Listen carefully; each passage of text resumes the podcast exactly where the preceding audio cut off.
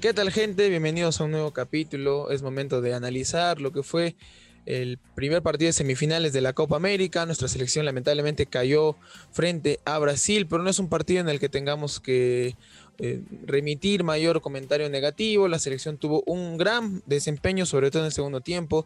Nos vamos con la frente en alto de este campeonato a la espera de poder conseguir el bronce el próximo viernes. Primero, disculparnos por los inconvenientes que hubieron en la transmisión del partido el día de ayer. Lo, anunciamos por medio de nuestra página en Facebook.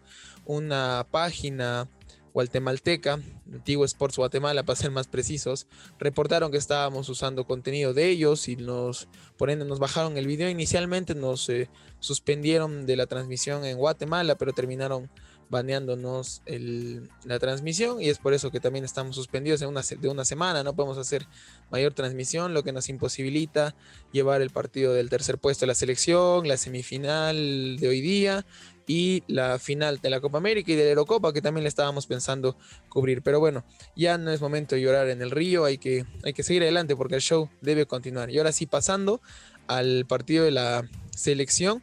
El primer tiempo podemos calificarlo de un, digamos, experimento eh, fallido por parte de Gareca. Yo también anticipaba de manera personal de que no era bueno eh, en este tipo de partidos experimentar con una alineación con la que la selección nunca antes había jugado. Jugar con una línea de 5 era exponer mucho el mediocampo eh, en ataque porque íbamos a, lógicamente sumar menos elementos ofensivos Hubiese sido al revés si es que tuviéramos dos laterales eh, con gran despliegue en el ida y vuelta. Inicialmente se manejaba la posibilidad de que fueran Glora y López los laterales, y en este caso hubiese habido quizás mayor velocidad por las bandas. No son jugadores más jóvenes, con mayor despliegue, que tranquilamente podrían hacer el, el ida y vuelta. Porque la idea de formar una línea de cinco o una línea de tres defensores y de cinco volantes es precisamente ello: contar con mayor presencia en ofensiva, en este caso la presencia de laterales, y que estos se replieguen inmediatamente pues cuando nos, vemos atacados, cosa que no se dio, mantuvimos una línea 5 muy, muy cerrada, Corso y Traco por pocas ocasiones pudieron proyectarse a campo rival, se preocuparon un poco más en la defensa, el medio campo con cuatro volantes y tirando a Cueva hacia una izquierda, no era pues digamos un esquema tan provechoso para la selección y quedó claro en el segundo tiempo, donde tranquilamente pudimos utilizar el sistema que venía utilizando la selección, durante estos partidos en la Copa América, pero, y se le pudo haber hecho un buen duelo, un mejor duelo a la selección brasileña, no, no fue lamentablemente el caso, pero ya. Eh, el resultado es el resultado, pero deja mucha, muchos aprendizajes para, para futuro. El, por otro lado, la jugada del gol es una jugada que, digamos, a mi criterio es evitable porque en un momento a Neymar lo llegan a rodear tres. Si bien Neymar encara por uno, de los, por uno de los costados eludiendo la marca de los otros defensores que fueron a marcar, me parece que es una jugada, por así decir, evitable. Pero bueno, eh, estamos hablando de un jugador con bastantes despliegues técnicos para el uno contra uno. es natural que en ese tipo de jugadas él pueda sobresalir. Sin embargo, en la jugada previa hay un rechazo en falso, un intento de juego de Ramos. Quizás esa fue otra falla en el primer tiempo. Por un lado, cederle mucho campo a Brasil. Quizás le, acortamos el espacio a Neymar, pero se lo otorgamos a Casemiro y a Fred, que son jugadores también de buen pie. En la doble etapa de Galese, la jugada le inicia a Casemiro, primero con un remate que Galese tapa y después con un pase de taco de pared a Paquetá donde termina desarmando toda la defensa para esa doble tapada que después tiene Galeses frente a Neymar y Richarlison.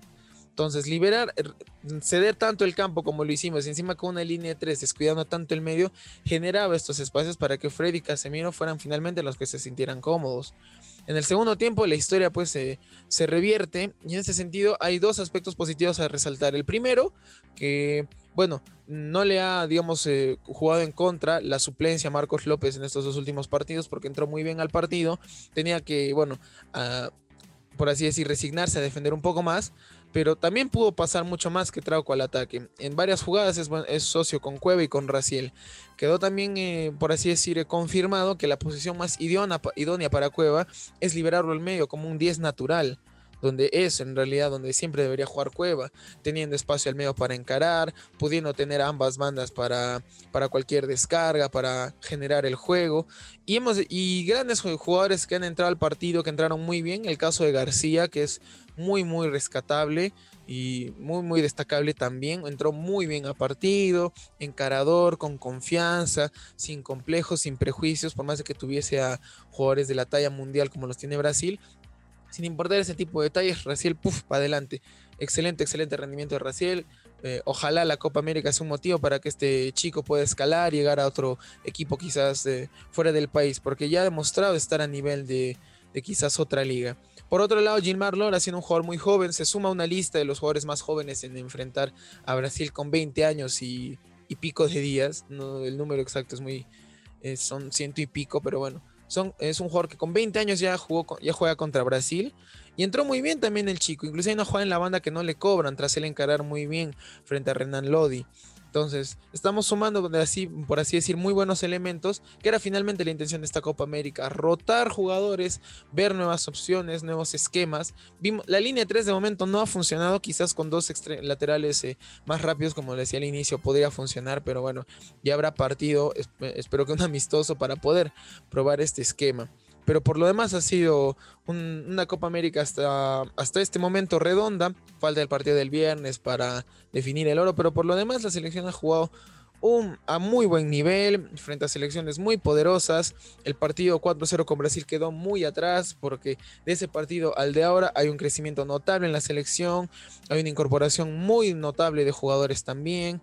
El caso de, de García, Cartagena que ha recuperado muy bien su nivel. Carrillo y Cueva que han ido creciendo durante el campeonato.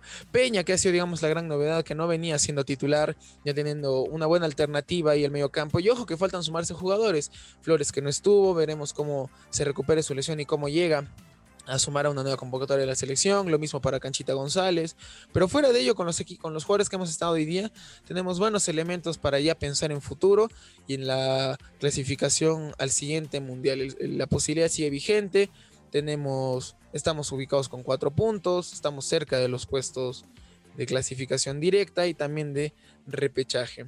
Lo que queda claro para, digamos, el siguiente partido contra, para, digamos, el bronce, en el hipotético nos enfrentáramos contra Argentina y Colombia, es que hay elementos con los cuales enfrentarse.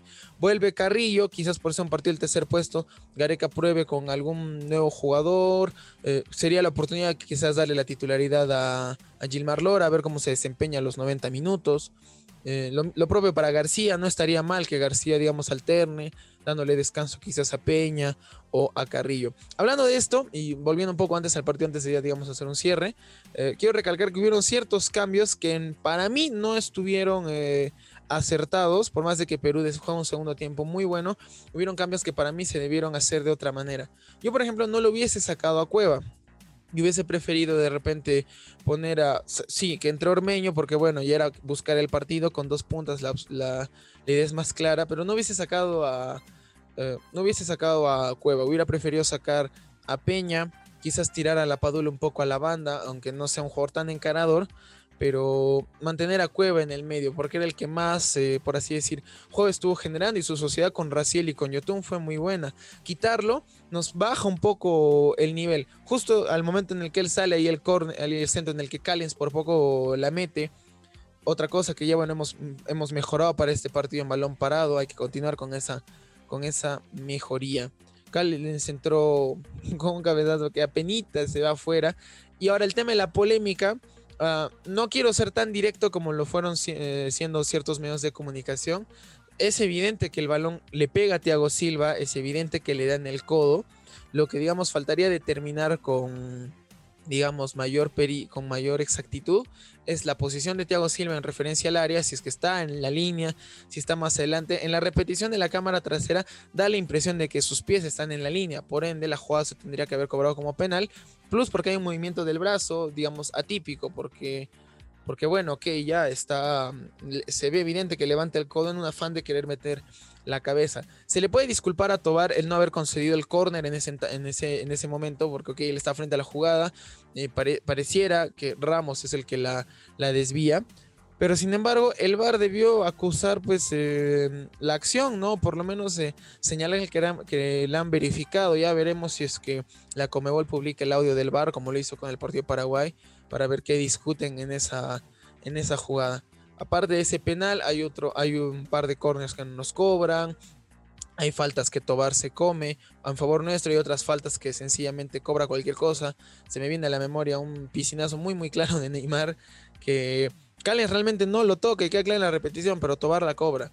Entonces, bueno, no ha sido el mejor arbitraje, pero bueno, no hay que responsabilizar de todo al árbitro. Pese a ello, finalmente podemos decir que la selección supo hacer un gran segundo tiempo.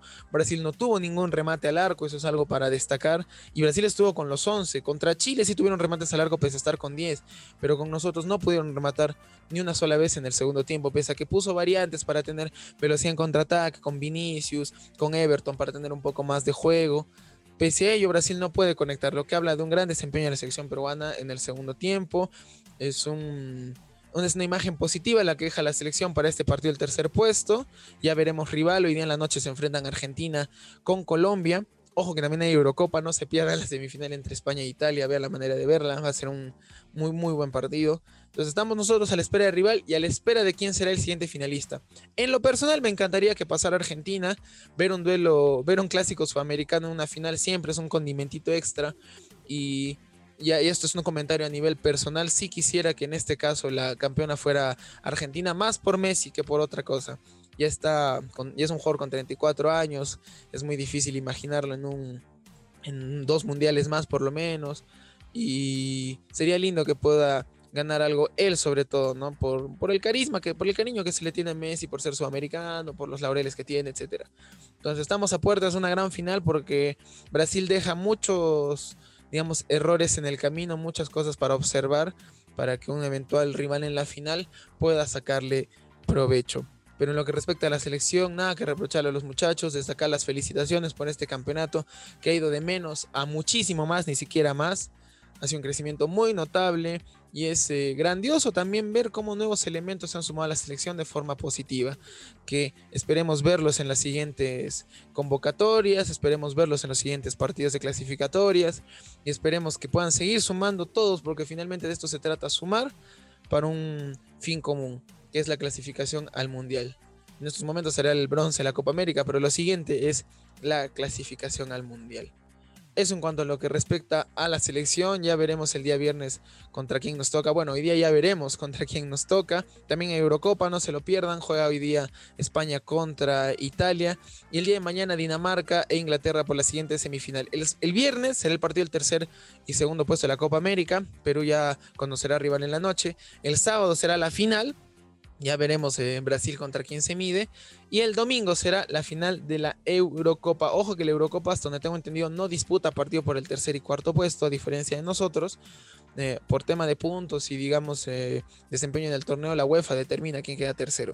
Pero bueno, la final de la Eurocopa en sí es el domingo. Y les estaremos dando novedades si es que de alguna manera logramos resolver lo que ocurrió con Facebook y poder llevarles el partido del tercer puesto. De momento no, no podemos prometer nada. Lo que sí les prometemos es un programa el día jueves, ya que el sábado también hay UFC, además de la final de la Copa América, también vuelve, eh, regresa la lucha, el deporte de lucha que tanto nos gusta.